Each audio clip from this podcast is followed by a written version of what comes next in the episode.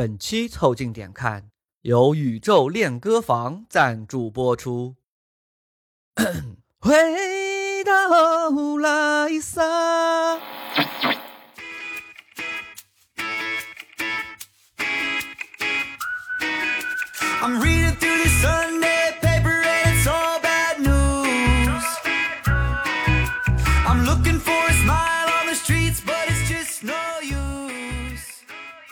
带你靠近这个世界，偷窥笑声和喧嚣。这是凑近点看的番外系列，我们将给你带来驻留我们生命的某些时刻。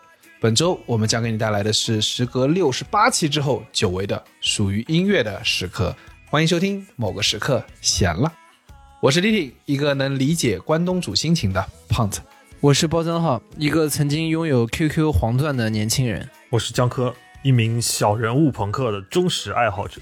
你们可以在各大播客平台、微信公众号关注、订阅、凑近点看，这样你就不会错过我们的任何更新。如果听到什么地方让你脑洞大开、深以为然，也请不要忘了为我们三键三连、评论、转发，并且标记为喜欢的单集。如果你想和更多凑近点看的 Amigo 们深入交流、共享摸鱼时光，也可以加入到我们的微信群里来。只要微信搜索拼音宇宙模特，添加小助理，很快就可以加入到我们中来喽！快来玩吧！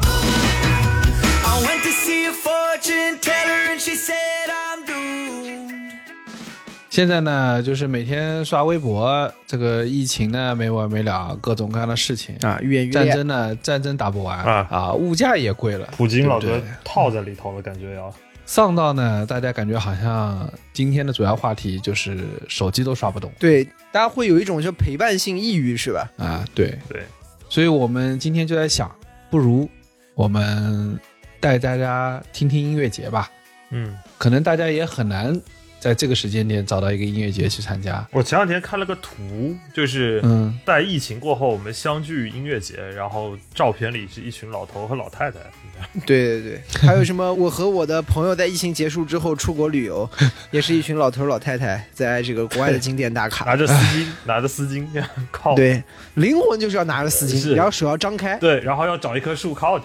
好像再到自由到来时，我们都已经苍老了，对不对？嗯所以今天我们还是把留在我们生命里的那些音乐，哎，掏出几首，啊，时隔六十八期之后，给大家对听点我们裤裆里的歌，什么裤裆里的？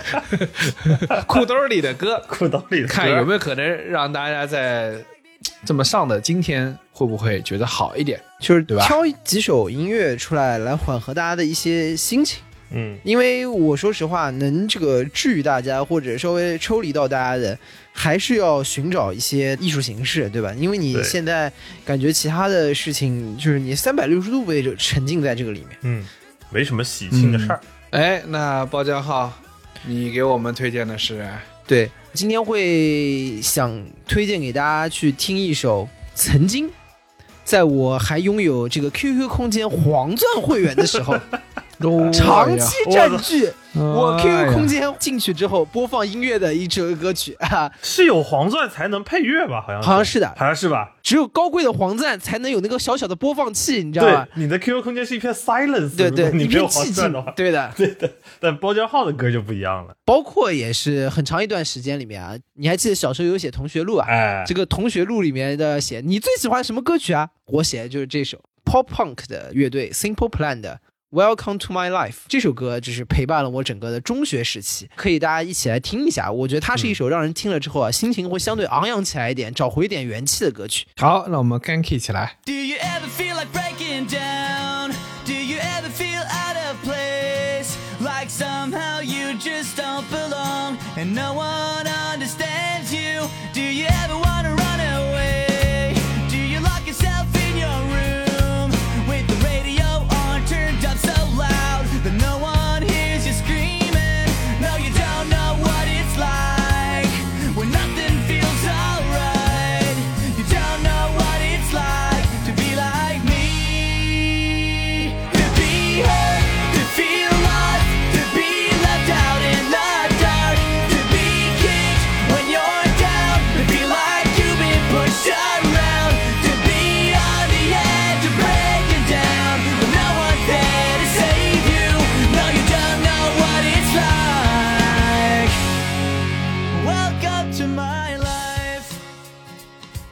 Welcome to my QQ 空间。啊，对，这首歌你一点进去的时候，对吧？QQ 空间啪出来，让你写这个日志，歌就放起来了，然后就意思啊 Welcome to my life，就 Welcome to my QQ 空间，这是我的 life 的一个入口。对的，To be left out in the dark 我。哎，现在 QQ 空间有点呃难。，QQ 空间已经被 left in the dark 了，对吧？对的，那个年代的 QQ 空间里啊，你那个播放器里啊，不整两首英文歌啊，你这也是对不起你的，的黄钻。不行的。就出门跟人讲话不好意思，而且关键是我们初中那会儿吧，仇日情绪很严重，呃，轻易不敢放日文歌，但又要体现自己的品味，那怎么办呢？对啊，就得整点英文歌，我就要整两句洋文啊。这显得自己老卵。而且这个歌在那个年代啊，首先它的歌词啊，就 Welcome to my life，大家可以看到当中就是有什么 To be heard, to feel lost, to be left out in the dark，对吧？To be 嗯 kick when you're down, to be like you're being pushed around，很校园，就很校园，你就感觉嗯，啊、这个你会很惨，你会迷茫，你会被丢在黑暗里面，他就会给你一个，就是说你可能会遇到很多挫折的这样的一个感觉。对，然后但最后他的结论是还是要哎，Welcome to my life。Welcome to my life 啊，对，嗯欢迎来到我的垃圾堆。对的，就是我整个人都很崩溃的时候，但最后我还是要这个感谢你们所有人能够来到我的生活。实际上这个歌词非常的中二，但是在那个时候对于年轻的我来说极为的受用。就已经很高级了，那种时候对你来说就是高雅艺术。对啊，因为什么呢？这个年轻啊，这个青春的时候也有青春期的烦恼，嗯啊，这个少年维特也有少年维特的烦恼。少年维特的烦恼是爱上了人妻，你的烦恼是呃，我是爱上了隔壁班的小姑娘，啊，我以为你的烦恼是今天中午怎么样保卫铁板饭，我操！今天中卫踢外翻没保卫上是吧？对哎，就是他，他会也会有这个相应的烦恼啊。他的烦恼可能是今天出去做操没有看到隔壁喜欢的小姑娘，对吧？嗯呃，他的烦恼可能是今天打球进球的时候，哎，小姑娘没来送水，对吧？小姑娘没看到他，对，哎，对的，他他就有可能是是这种烦恼。那我可是认真在打球啊！你竟然只在想送水，你认真在打球，落下剩下这一身肥肉，你到底也没认真在打。对吧？你你认真打球嘛，不耽误你认真打你的球嘛。你打你的球，我把小姑娘带走了。我我文体两开花嘛，对吧？文体两开花。就是就像以前讲的啊，那时候很注意的啊，打球之前都要整一套这个行头的。我中午睡觉在宿舍，因为下午有体育课，是要用夹板把自己的刘海夹直的，啊，哇然后去打球。你哪来的刘海啊？我跟你说，那个年代包浆浩还不能理解自己没有刘海，其实更好看一点。哦，对对对对对对对但是呢，就是你知道这个盲目跟风，周边的人呢都有刘海，他觉得我是不是也应该留个刘海？那个年代于是不是喜欢留那种八神庵的那种头啊？对对对对，你要没有，那也太夸张了。不能贴在头上，要往前走一点你。看的是终极一班吧？是这样的，你必须要把前面头发，就我还有点自来卷，要在中午睡醒之后用这个夹板夹直要给它。拉直一下。然后呢，夹直了之后呢，它你再去打球的时候呢，它就有一种能跟随风飘动的感觉，然后你就觉得自己是流川枫。哇，这个时候不应该想起什么羽泉的歌吗？随风飘动，自由是方向。这个我懂的，这是这样的，就是对于自来卷的人啊，如果你不去把你的刘海夹平，然后你又去打球，你的刘海夹上汗液之后啊，你的发型很容易变成徐志胜，你知道吗？他会有一撮卷，对，他会卷卷一发量还是比较充分的 啊。徐志胜那个问题还是有发量不太够的原因。然后一边打球，这个尤其是比如什么发球的时候，还要往上吹口气。那个李啊铁李铁李铁那个动作，你知道，就往上吹口气，李锤你把自己把把自己的刘海吹起来。那个时候也会有各种你这个青春的烦恼，对吧？然后，但是你就会很需要这种歌，就是这种歌，它会让你首先是一个很燥的，相对来说啊，在那个年代我听的歌里面、是一个比较吵的歌，它还是比较燥的。对，然后呢，它的比较燥了以后之后呢，就有一种呃最直接的关联嘛，会有一种反叛的力量。嗯，有种反叛的力量和这个想要去这个突破或者是破坏一些这个什么东西的一个方向。但他又没有那么反叛。对，但他没有那么反叛。然后，但是他又在说了你在遇到了一些相对困难的时候，你怎么去寻找突破的这个境遇。嗯，所以呢，其实总的来说是一个很它的方向很正，然后呢力量呢又很足，就是个很中二的状态。而且流行朋克就有这种很强烈的感觉，就是这帮哥们儿心里带着怨气，嗯，但是呢，刑法学的还不错。他知道啊什么事情不能，有有很强的边界感，有很强的边界对感，就是心里面带着这个怎么说呢，有点像隐忍，啊，或者是心里面会带着一种压抑的，就要释放的这个气。不那么狠，但重点是他要去找一个，还是一个比较怎么说呢，大道之行的方式把它 给释放出来，把它释放出来不。会去作奸犯科 他们不应该好好读书吗？啊。好我听的书读的还行啊，啊哎呦，就你，就我他们出来自习室嘛啊，至少不像这个很多的听着听着就从学校里面读出去了，对吧？对，因为那时候寄宿嘛，这首歌在那个时候他就嗯陪伴很多次在校车上的时光。它也是我那个当时有一个 iPod 嘛，这个 iPod 里面会有一个播放最多，它也是那个播放最多的列表里面这个重复、嗯就排在第一的那个歌。就是有的时候晚上睡觉的之前，大家那个会不会有一些习惯，就是晚上这个戴着耳机睡觉？有的时候也会放这首歌去睡觉。他晚上夜里听的时候，这张是可以放着睡觉的，他对每首歌都很好听。耳朵还不会发霉。对，因为他这有个 Welcome to My Life，然后他又不停的在说你就是会在各种的压抑之中，最后坦然欢迎所有人来到你的生活。所以你在午夜听的时候，你还会有一种对于未来生活的美好期待，嗯，他会有这个状态。所以它就是一个很在我青春里面的写照，就像江河刚刚说的，就是这种流行朋克，核心的就是歌曲本身比较燥，对，但它的歌词很薄，很薄，对的，对的，它的歌词很薄什么内容，嗯没没什么内容。什么内容，它没没什么意象。所以这就为什么流行朋克过气过得特别快的原因，就是你开始读得懂英文之后，你会发现颠来倒去、车轱辘话就那些。对对对对，他讲的也很嗯就没有什么，用写作文的手法来说啊，就没什么比喻修辞，你知道吗？这写的啥呀？还不如泰戈尔呢。是是是是是，而且你想，朋克本来就是一个很薄的曲风，一共就那么几个和弦，然后如果你的那个歌词本身再薄的话，其实就它就不会像那种早期像 Anti Flag 那种早期的纯正的朋克，对吧？抨击政治，对吧？针砭时时病，这个不会的，他就是忙着说快来我的 QQ 空间，就非常的土气。对对，他其实他其实我觉得就很适合你青春期里的那个状态，对，因为你青春期也想不到啥分，因为你青春期你的那个状态里面呢，也是怎么说呢？你很多行为里面是情绪大于内容的，啊是的，是的，人容易激动，啊、容易中二，嗯容易动不动就发誓，动不动就想着要拯救人类，对吧？对。但你真正意义上今天生气的原因，只是因为今天中午的铁板饭没吃到。对，就是因为这个状态，所以他这首歌也很像青春里面的 铁板饭没吃到，今天人类不救了。不救了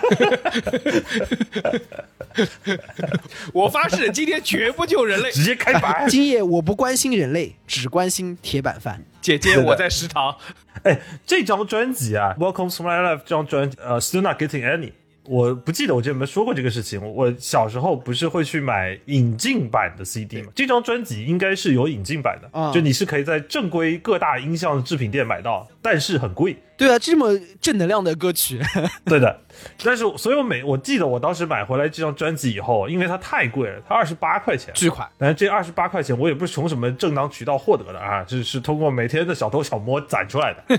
所以为了不让我的父母发现这张专辑这么贵，我把那个二十八块钱的那个价格贴撕下来，贴在了我家旧房子的楼道上。哦，这个楼二十八块钱买走，这墙皮二十八块钱，这墙皮二十八块钱，最骚的是我去年回我老房子拿东西的时候，我发现那个便签还贴在那个地方，那房子还只值二十八。这楼还二十八块钱，十五年，对良心价格。今年再看二十八块钱一码墙皮，真的是对，然后 Simple Plan，我后来还发现，就是他们这个团名其实还挺有意思，嗯呃，就是简单计划嘛。我后来就查了一下，他们说他们最早是做的第一个呢，是因为他们喜欢一一部电影，这部电影就叫《简单计划》。然后第二呢，他们觉得他们成团的时候，因为这个他们九九年刚成团的时候都是高中生，你知道吗？就是嗯为什么高中生喜欢听啊？因为就是他们最早写出来的时候，他们也就他们也就是高中生写出来的。这再插一句，就是他们有另外一首歌叫《Shut Up》，啊然后当中有大量的歌词，什么 Shut Up Shut Up，什么 Don't want to 闭 hear 闭嘴 it 闭嘴啊！Get away, get away，然后就是说，意思是你是不可能阻挠我的。啊这首歌我在当年听的时候，脑子里面不断循环的对象都是唱给我班主任听的。啊，不听不听，王八念啊，经就是闭嘴，闭嘴，闭嘴，滚开，滚开，滚开！你做的任何事情都是不会阻挠我这样的天才的。就他这个状态很高中生，然后给你的试卷打个五十九分。原地把你这个天才按的死死。然后这时候小包开始听起了音三儿，你知道吗？是我要听点情绪更重的。然后开始听 I just wanna fuck a dog in the ass，什么东西啊？啊，这是，哎，这首歌其实等会儿也可以推荐一下，让算了吧，又他妈下架了。第七怎么没的嘛？隐藏歌曲啊，下次有机会直播的时候给大家推荐刚刚我唱的那首歌啊。可以，对的，然后说完，就是他那个团名很有意思，就是说他叫“简单计划”，一方面是说他们喜欢这个电影叫《简单计划》，嗯另外呢，他们成团之后呢，他们发现，哎，做乐队这个事情啊，是一个可以逃避工作的简单计划，那不是很好啊，是啊就跟我们做播客本质上是对一样的。就跟我们做播客一样，就是我们做播客啊，也是一个逃避工作的啊简单计划。现在是 晚上十二点了，大家还欠着一屁股债坐在这里硬聊。然后，而且还有一个我觉得跟我们特别像的地方，他们当时也是说，反正先定这个名字，先搞着，啊，以后想到更好的再换 啊。然后后来就发现就懒得换了，就这样。但是啊，他要跟我们当年一样取了一个我们播客最早那个名字啊，他们还是得换，接不到商单呐、哎 对吧？所以这个也还是一个挺有意思的一个一个小点。所以就是推荐这首歌呢，我是觉得很大的一个原因是，第一呢，这首歌呢还是比较容易让人这个心情好起来的啊，节奏很欢快，然后说的内容呢也很简单直白，就是不要丧气嘛。嗯，它其实核心的点就在于老兄你过来拍拍你说，哎，没事，好吧，体力森图拜拜，娘们儿有的是、啊，整个就是这样的一个状态。啥东西啊？而且呢，还有一个就是能够把大家带到一个回到那个青春的现回到。天津，回到天津，回到天，我我觉得这个也是当年我们去听这些早年的，或者我是说啊，就是年轻的时候听到流行音乐的一个很奇特的地方，因为流行音乐往往就会去探讨一些生活当中的状态，嗯，但是年轻人，尤其是少年啊，是没有这个阅历、经验和相应的知识去探讨这样的一些东西。而流行音乐呢，通过它的旋律和它的内容，让年轻人能跨过了刚才我说的很多的磨砺啊、经验的过程，嗯，直接抵达到了一个就是人生需要探讨的更深处的一个话题啊。通过这样的一个很简单的形式，传递到了一个少年的面前。对，我觉得这个是流行音乐很有趣的一点，它能让人嗯跨越阅历和经验、知识，直抵一个他从未见过的话题，并且产生嗯一个迷思也好、思考也好、昂扬也好、中气也好的这样的一个状态啊。嗯这是音乐我觉得很美妙的地方。我说流行音乐，它不是帮我们抵达了一些人生的这个母题嘛？嗯，这个母题啊，有时候对我来说啊，可能就是，对吧？爸，我回来了，我叫你爸，你打我妈。你这个母题是不是有一点令，有点那啥？哎，我小时候没听懂《爸，我回来》在唱什么。这这家庭暴力啊，我知道，我后来。知道了。我小时候就我第一次听到那张专辑《爸，我回来》是哪一张来着？第一张，第一张嘛，周杰伦那张。周杰伦这原原名专辑那张我没没听懂。哎，那张好多我都没听懂。印第安的老斑鸠我也没听懂。忍者你听懂了吗就平时话不人主是第二张，范特西。哦，对，烟忍忍者，哎，忍者是第二章。嗯，忍者应该是是第二张。嗯，但第一章还有那个完美主义，其实也挺好听的。啊，对对对对，对忍者范周杰伦，周特西。杰伦，周杰伦，周杰伦，周杰对伦，我就我操可以这样子混字数的吗？真的写不出来不要写嘛，没 这也能？哎，我八百字作文写到六百字没东西写了，开始默写自己名字了。哦，不是，我刚刚为什么突然讲忍者？因为我有一天脑子里面突然想过忍者的旋律，然后我发现我一句歌词都记不得，唯一记得就是那个举就无力的小哎呦看哎呦哎呦哎呦哎呦哎呦哎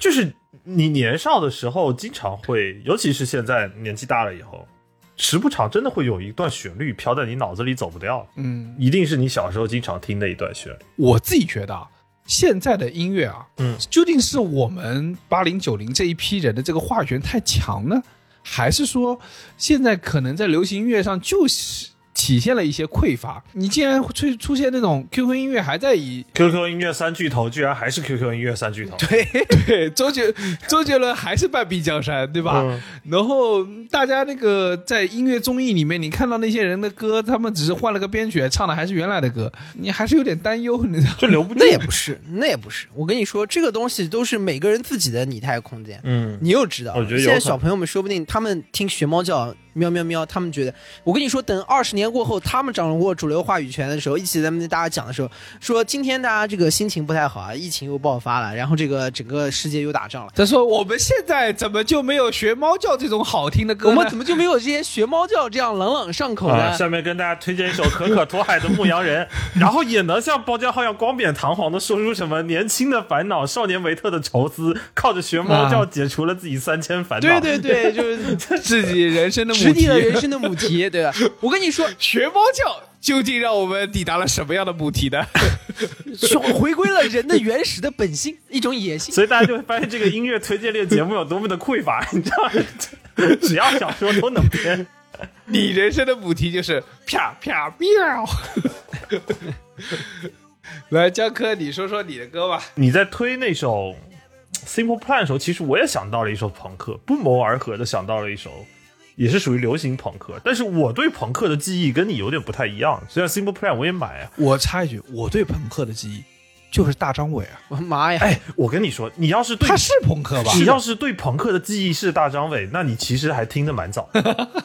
就花儿的前几张。你要说我对于流行音乐的记忆是大张伟，那你可能毒性就比较深了，对吧？建建建议电疗。李挺说：“我对朋克的呃理解就是大张伟，我听的最朋克的歌曲就是洗刷刷。是 这时候对握过来的手又会伸回去开始洗，再见，我操，我自己洗洗。我给你们推一个乐队，这个乐队是我小时候在那个 Channel V 这个电台上面，他们经常有一些推歌的节目嘛。哎，当年那个潘玮柏还在 Channel V 做那个、哦主持人对。做做主持人，潘玮柏还有那个李晨，那个李晨做潮牌的那个李晨，对的，Nick 李晨，当时两个两个主持嘛，然后这个乐队叫 Bowling for Soup，虽然我到现在也不知道这个什么意思，保龄汤，保龄球汤。然后我为什么管他们叫大傻子朋克，或者这玩意儿得炖多少个小时才能炖烂？但是人家有孔，应该入味儿入的快。那 那你这个吃法应该是跟那个牛骨髓的吃法是一样的，是在那拿孔那儿反进去吸。嗦，你知道吗保龄汤一共只有三口，是吧？就他们是一个非常非常大傻子或者小人物的朋克，因为他们从画风上，首先这个乐队的吉他手是我长这么大以来见过最肥的人类，大概有大概有三个离挺三个李挺那么快。你想一个朋克，你像朋克乐队，你要么就是像我们之前说那种传统意义上朋克乐队，你要么梳的墨西干头，三个离挺，你是大象了。或者是像 Simple Plan 那种有特别朝气阳光的造型，这个乐队没有的。就是这个乐队画风傻到什么程度？就是你把他们乐器摘了，给他们丢到秋叶原，他们都能完美融入当地的环境，你知道吗？就这么这么宅，这么不起眼。然后他们唱的歌是那种也很有情绪，但他们唱的就是那种，就说高中太傻逼了，高中的日子很无聊，但他们又是带着那他们要去哪儿？这就是我今天想推的这首歌，就是他们出的那一张叫做《High School Never Ends》。他在这首歌里头完美回答了你的这个问题。因为它里头有一句歌词，就是 “This is the same where I just came from. I thought it was over. Oh, that's just great.” 就是他到了社会，发现其实跟我的傻逼高中没有什么区别。那他是没有经历过社会的毒打，对的，这个比班主任的毒打可厉害太多了。就他们对高中的一个洞察和 Simple Plan 完全不一样。可是 Simple Plan 的歌曲里头，人是不管你是要 Shut Up 还是要 Welcome to My Life，他总是对于一个意向有一个很美好的想法，他是还是比较积极的，他对，他是很积积极。的。但是在 Bowling for Soap 的歌词里头，就是谁跟谁又上床了，谁跟谁又好了，谁跟谁又在一起，谁跟谁又又有钱了。但是跟我都没有关系，我只是一个把裤带提到胸口的傻子高中生。来听一听，讲两句洋文，又把裤带提到胸口，你这集是不想放了？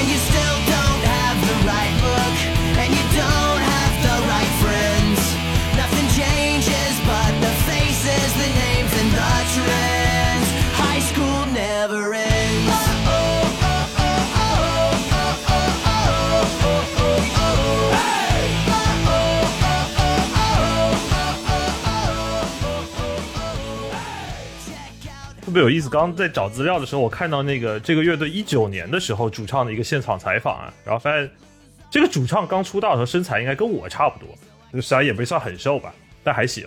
现在也肥成两个李挺，这个这个乐队是个排列组合，他们是一个李挺，两个李挺，对，三个李挺合合计这个乐队啊，就叫六个李挺乐队。对 合计没有不止，还有还有贝斯和那个嘞，还有贝斯和鼓手，合计大概五到八挺吧，我感觉要。六个六个李挺乐队。可事实证明，搞摇滚真的减不了肥，但我真没见过一个摇滚乐队能肥成这个样子。跟这个六个核桃做这个，对，做这个兄弟品牌。他们应该代言六个核桃，六个肥艇，哎，齐柏林肥代挺，言六个核桃齐柏林肥艇这个名字听起来有点酷的。齐柏林肥挺这个名字可以。什么李挺单飞自己做的电台叫齐柏林肥艇，Zipperling Baggy，对的，Fat Zeppelin。你们这个就是在高中时候啊听的歌啊，我觉得啊好像都特别阳光。我就记得我那个高中时候，当然也是装逼要听英文的嘛，对吧？啊，我记得我那个英文歌应该是第一名，应该是 U2 的《Staring at the Sun》，哦，就是你这情绪蛮压得住的嘛。对你们这种这么 high school rock 的，我感觉好像我没有就朋克的这种的，我觉得我好像没怎么听过。我那个时候还有受一些影响。这种 high school rock 就是有一个电影叫《The The School of Rock》，如果没记错的话，应该是叫这个名字。对，《The School of 嗯 Rock》然后是零几年，大概反正就是两千年初的一个电影。我记得挺小的时候，那个时候在学校，我记不得什么课上，反正老师就放给我们看了，可能是音乐课啊还是什么的，可能老师懒得上课放的。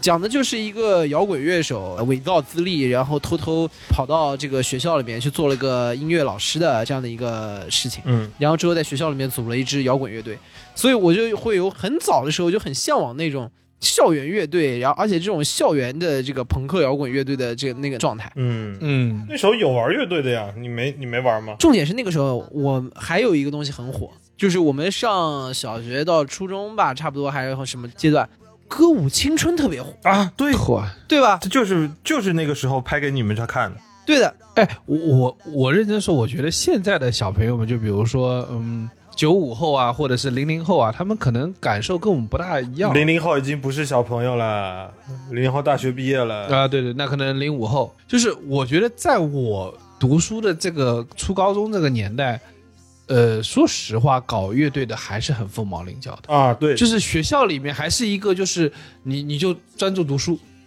就是剩下所有的，呃，稍微有一点点的什么，就最多就是个兴趣班，你知道吗？搞不起来。就是没有自由之灵魂嘛，因为是这样自由之对灵魂。我们那个年代，音乐是没很难自己一个人在家里玩的。你可以在家里学，就是你可以去报班，但是你很难自己一个人在家里玩。不像现在，你只要能上 B 站，你怎么着都能找到好多教程，自己吉他还能弹得不错，甚至能当一会儿 DJ。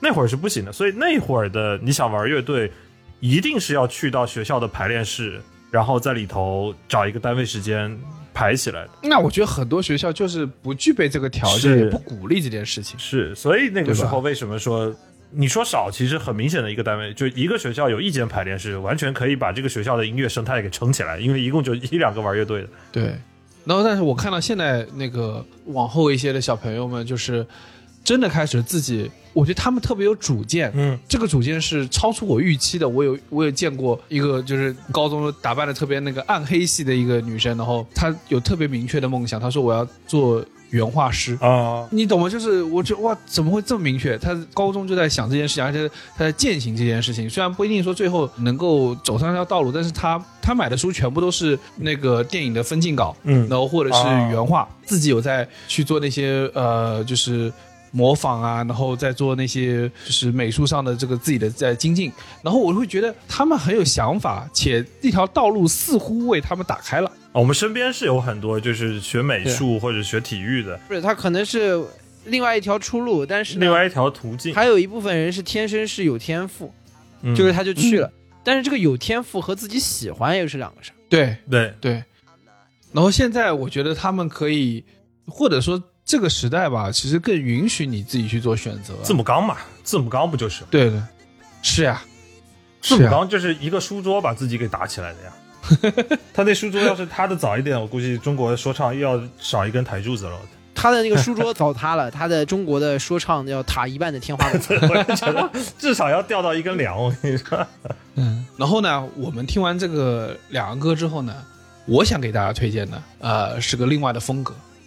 这歌是我大概一年前吧，嗯就是刚回国的时候，有一天突然在路过的一家桂林米粉店听到的，啊，特别神秘。对，哎，你知道吧？就是桂林米粉，一般也就是我们放放点我们那个小时候的 KTV 歌曲，已经觉得它很厉害了。嗯，但这个桂林米粉当时为什么引起了我注意？我这桂林米粉在唱在唱日语歌，哦，日本桂林米粉，然后 桂林米粉不是一般大家想可能是会放点什么山歌嘛？对啊，老老司机带带我老司机带带我，什么两个婆娘一个郎什么之类的。那是云南，啊啊，是吧？那是云南。啊啊，搞错了，那是云搞错了，那可能米线那可能是吃小锅米线的，吃小锅米搞线错了。老司机将我带到了桂林。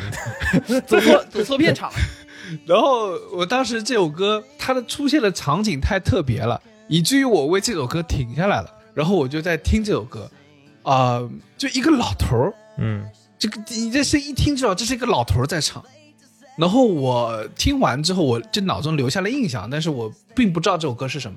然后有一次我在看到呃一个电影的讲解，他专门去讲解北野武，就日本的这个大导演，然后讲到他的时候，突然发现 BGM 开始放这首歌，后来我才知道这首歌是北野武唱的，这首歌叫《浅草小子》，啊，然后啊日语阿萨库萨 Kido。啊，散装日语，啊我们有不少听众的这个日语水平都挺高的，然后就可以来戳穿你一下，嗯这句到底说的。但是这个 Kido 说的还是蛮标准的。啊，他说这么长一串，然后你切后面说 kido，这看比较标准，你怎么不说那个哆？说的还挺标准的。对 你切成音节的都标准。阿萨库萨我也不知道对不对啊，应该是对的好吧？像是。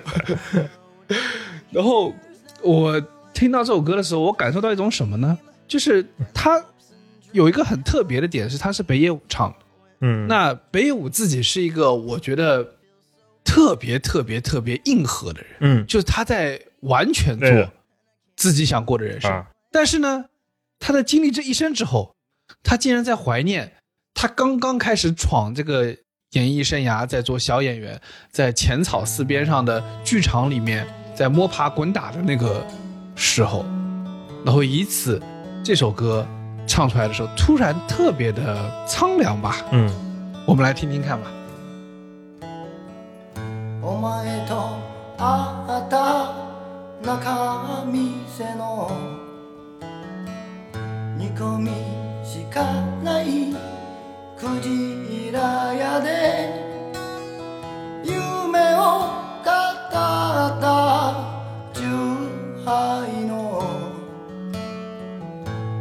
他说那家店我还蛮想去的，第二句歌词叫“只有煮菜的金肉店”，那个金鱼的金。啊，嗯，感觉这家店很好吃的样子。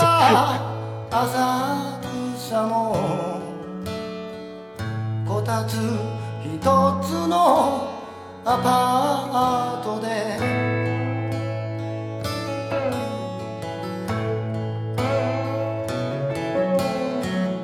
同じ背広を初 めて買って。同じ形の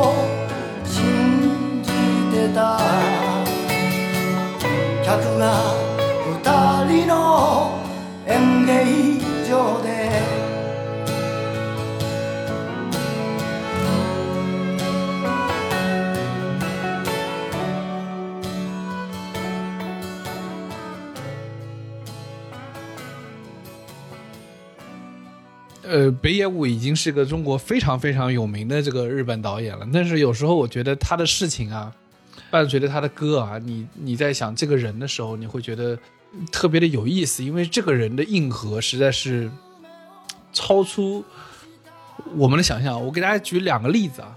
北野武老了以后啊，他人生有个转折点，一个很重要的转折点就是就是他骑摩托车撞出车祸了，撞在一个电线杆上，还是护栏上，那根杆子啊直接插到他脸里面去了。哇，所以他后面他你你你看他那个最出名那个电影《花火》，他那个右边脸应该应该右边脸吧，是面瘫的，他那个是动不了的，啊，是因为这个原因？就是哎是因为车祸搞的。我操，我，这这个，但这个和他那个《极恶飞盗》里面，就是那个动不动就直接给人家一刀给人家脸划划开那个，那个时候啊，他还没有面瘫，后面他才面瘫的。啊 但是那个面瘫就刚好收敛了他这个狂放的性格，以至于他演东西演的特别的在狂放和那个克制，收敛之间，对吧？就马跟马龙白兰度这个演教父要抱个哎猫，嘴里面要对对要咬对要咬哎对个棉花球一样。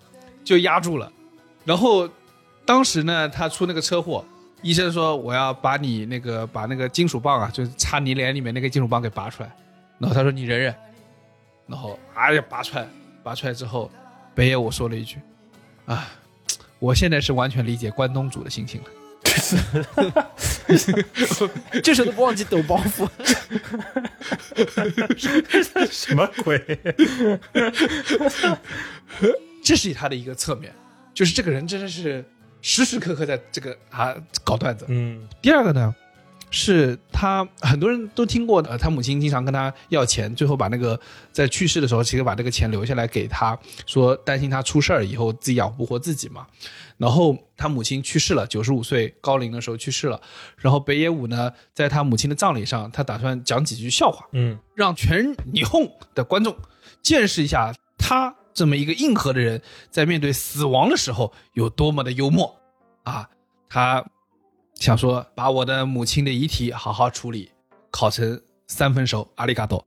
啊，他想说这话，but but，他这句话没说完，哭了，哭得一塌糊涂。这个跟这首歌很像。对，这首歌就是非常有故事的这个苍凉的感觉，但是他出于一个喜剧演员，嗯所以说他的层次才更加的复杂。然后我觉得在听这首歌的时候啊，刚才我讲这两个事情，其实是为了帮大家去构建，就是说北野武到底是个什么样的人。我觉得他不仅仅是说他在塑造他自己，他也在践行他自己。嗯那他这个性格怎么来的啊？我之前去看了北野武的那个自传，然后我觉得中间有几个地方是让我看了之后觉得这个人实在太厉害了。他第一个事情是他小时候啊很穷很穷，他爸每天酗酒，然后他妈就在那打零工，呃，穷到什么程度呢？穷到他每天都没有地方去，他只能在街头上晃。然后呢，看到那种制服笔挺的美国大兵，那个时候还是是不是麦克阿瑟还在占领那个日本的那个年代嘛？看到那种制服笔挺的那个这个美国大兵，他觉得哎很羡慕他们有衣服穿到这个程度。然后他太饿了，就学会了偷东西，到处偷钱，偷到什么程度？偷到啊神社和那个庙他都不放过。啊，就他就拿那个棍子啊，搞个那个粘的东西在前面，把那个呃木质那个就那个捐献的那个桶里面那个香火钱给偷出来。拿这个木的前面东西粘，这不是一般说什么夏天的时候用这东西把蝉粘下来的吗？呃，对啊，哎，他可能就在搞虫子的时候触发灵感。啊，这不是这个雍正去创办的粘杆处嘛，一个特务机关。对啊，他就用这个，你看这个原始的智慧就开始偷钱，然后呢，他把那个偷来的钱就去买寿司，所以他小时候特别喜欢吃寿司。有一天，他发现他妈妈的口袋里藏了六十万日元，因为他妈估计要做个什么事情，把那个钱都取出来，嗯他就觉得我要干票大的，他把他们家他妈这么辛苦上班，他把他们他们家全部的六十万元全部拿走，出去挥霍了几天，把它全部花完了。我操我，操，牛逼！就 就你想想，日元那时候已经是你知道还没贬值的时候，还没有贬到这个份上，广场协议还没有发生的时候，对吧？我要 六十他妈，我。那会儿已经气得三分熟了，真的。是的，所以他回来的时候呢，呃呃，后来他才知道说这个这个钱呢是他妈准备给他姐姐那个结婚的时候做嫁妆的，然后他妈报警了，就说哎这个我们家有贼，对，后来警察呢把抓了一下，说这个贼抓到了，然后看见我操，我操，就是他，家贼难防。对，然后他就拿出一把菜刀，就是要要要杀他。他说：“你你过来，我杀了你。”然后他就跑跑到他的外婆那边，然后想说外婆会帮他挡一挡。外婆说：“你你等着，我也要杀你。就”就他这个人生很幽默，从这个地方就看到他从小啊，这身边的人都很硬核，啊是你知道吧？你想想看，首先我们不会拖到家里倾家荡产这个程度，对不对？对。第二呢，他 一般的爸妈也不也很少会拿出菜刀，也对，一般爸妈亲也不会在兜里放六十万的。这也是了。剧烈的人生啊！对对的。然后后来他就是不读书了，然后就大学到一半退学了，去那个日本就浅草寺那边开始学艺。这个事情也很有意思。就浅草寺呢，虽然是个寺庙，但古代在那个很早江户时代的时候，浅草寺那边就是非常香火旺嘛，人来人往。嗯，所以那个地方后来也变成一个声色场所，就是到处是什么剧院啊、电影院啊、夜总会啊。然后他到那边，他说我想做个喜剧演员，为什么呢？是因为他花了一千日元在那边搞了个剧院，呃，看了一场喜剧演出，他觉得这玩意儿这么赚钱，我也可以。他就问，哇 这我也是啊，对的，这我也是，哎这我我也包行浆好来了。这不是我的日常风格吗？然后他就问那个那个剧场的看门大叔说：“这个我也想做喜剧演员，你给我指条明路。”大叔给他指了一条明路，就是他就在旁边开始打工了。他开始在一个地方呢，呃，最近 Netflix 上了一部电影，就叫《千草小子》，讲的就是这个北野武在浅草寺的那个从艺生涯，就是那个门卫大爷，对吧？就跟他说，旁边有个叫法兰西座的这么一个脱衣舞剧场，你先在那边混混，养活自己了，才能找到自己的职业生涯。然后他在那边碰到了他人生被他自己认为是第二个父亲的这么一个角色，嗯叫做呃深见千三郎。这个人呢是这个法兰西座的老板，也是个喜剧演员。他天天要拜他为师，他这个千三郎觉得说你这个人，你这个人长得其貌不扬，拜我有什么用？我不是不是很想收你。后来反正天天在那求着他。你看这个地方啊，体现出一个北野武的他的一个韧性。为什么？他求他说你教我一点东西，他就教给他了踢踏舞。啊，然后从那之后开始，北野武每天就在剧场的电梯里面练踢踏舞。为什么练在那个剧场的电梯里练呢？因为那个电梯啊是金属的，啊它就可以反射自己，就假装用镜子，啊，你知道吧？对对对，但是呢，后来发现自己做这条路也做不出来，他就去做漫才了，就是我们前面讲那种，就是日本的那种相声的形式。嗯嗯，他做漫才，他师傅一直觉得你这个垃圾做漫才也做不出来。他烂到什么程度呢？烂到他只能去给那个养老院的那个老头儿老太太们去讲。这样会让老刘非常难看。这不刘宏伟上次来讲了吗？橙色预警不是说了这事儿吗？他们也在上海说什么送文化、送服务，就敬老院给老头儿，对的，他不是给大家唱了一首《滚滚长江东逝水》还是什么的吗？但是北野武折就折在他不会唱这歌，我靠，没嫁出来刘宏。伟亏了，我操！他他要是但凡在那个时候坚持讲下去，他说不定现在就是中国的北野武了。对的，你知道为什么他后来那个风格就是为什么会变得特别辛辣、特别的凶狠？原因是什么呢？他说这个养老院的这个老头啊，老头老太嘛，年纪也大了，对吧？身体也不大好，在下面听的啊啊啊，就一个个都没劲儿了。然后你在上面讲什么，他们都不想。听的人们然后他就开始放弃所有他原有的路子，专门讲黄段子。好，老头一听这个来劲了，老说哎这可以扶我起来。老 老头唤起了青春的人生。他们可能听这个不一定是开心，可能是重焕青春，你知道吗？就是，哎，老头听这个来劲儿，然后呢，他也养成了一些风格，是后面那个凶狠的风格怎么来的？就是去了之后发现，我天天去你这个养老院，你这个老太婆怎么我每次来都睡觉？这学会了，上台之后，那边那个老太婆，你给我醒醒！我要讲话了，形成 形成了他以后对骂观众的这么一个风格，你知道吗你？给我笑，所以没想到他后面就是这么哎起来了。他这个风格啊，别人都瞧不上，但他就自己起来。他起来之后，这个创作欲爆棚。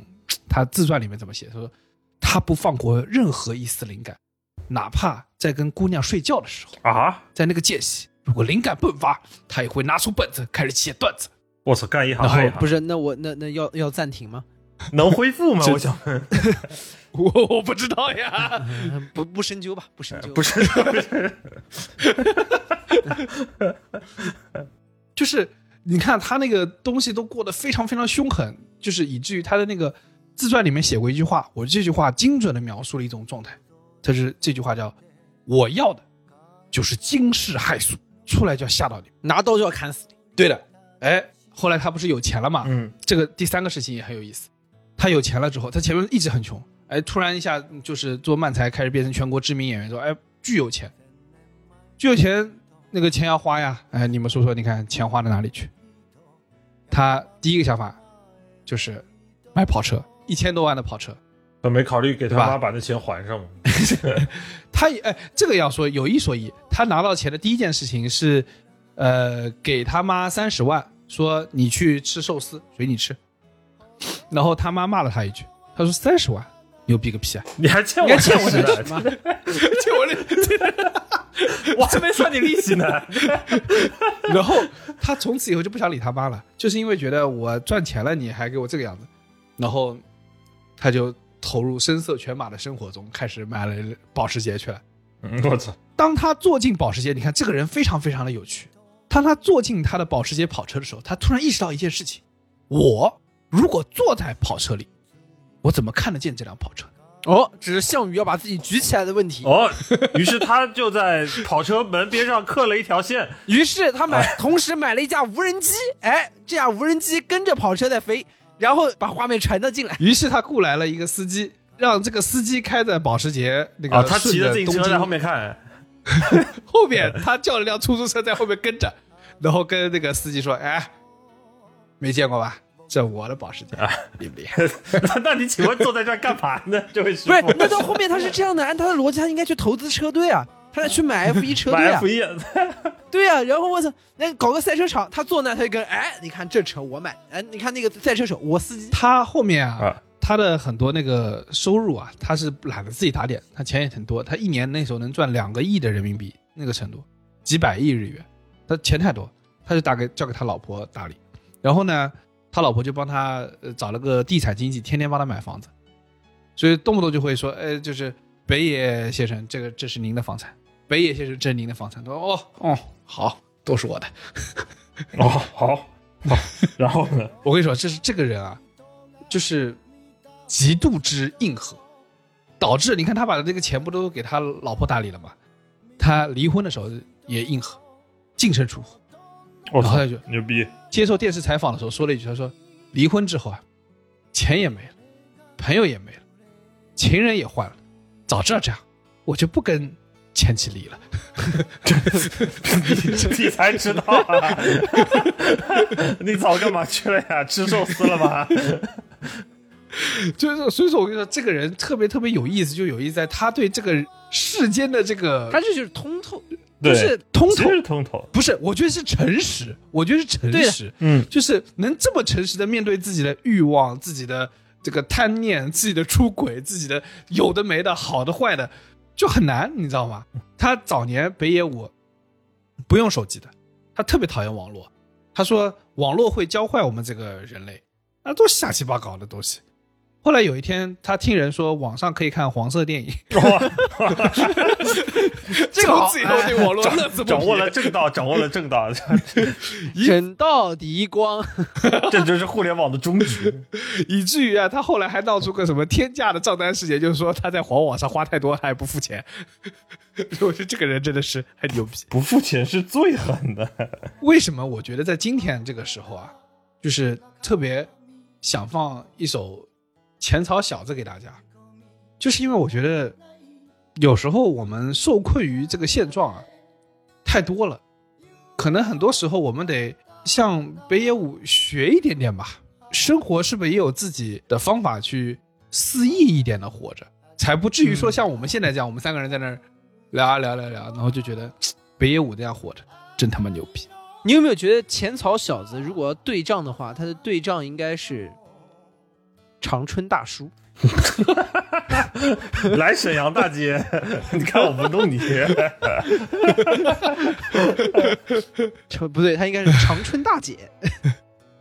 对啊，你看我们最后对吧，可能都是长春大叔，只有他一个活成浅草小子。我觉得最起码听浅草小子，还有听北野武这个故事，在现在的这个环境里面，心情会变得轻松，嗯，因为你会发现他应对这些 要把他砍死的各种事情，对，就他也很诚实，就这样。对，搞得过搞哎，搞不过算球。那就开摆。对的所以节目的最后，我用一句北野武在他自传里的写的一句话送给大家。这句话，他是对他人生的一个回顾。他后来被叫去做大学的电影的客座教授，他给他们的呃小朋友们或者他们的学生们讲的这句话。他说：“虽然辛苦，但是我还是会选择那种滚烫的人生。”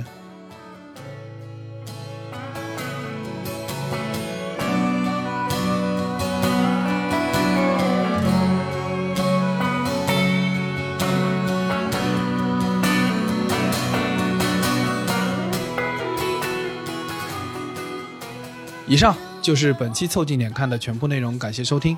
更多需要你凑近点看内容，你可以在微博搜索“宇宙模特公司 UMC”，宇宙模特公司 UMC，微信搜索“凑近点看”，关注我们的公众号，点击菜单栏里的购买周边，还可以进入到我们的小店里激情购买。另外，除了小宇宙，你在 QQ 音乐、网易云音乐、汽水、Apple Podcasts、Spotify、喜马拉雅搜索“凑近点看”也都可以找到我们。欢迎你给我们留言投稿，当然我们也不一定采用。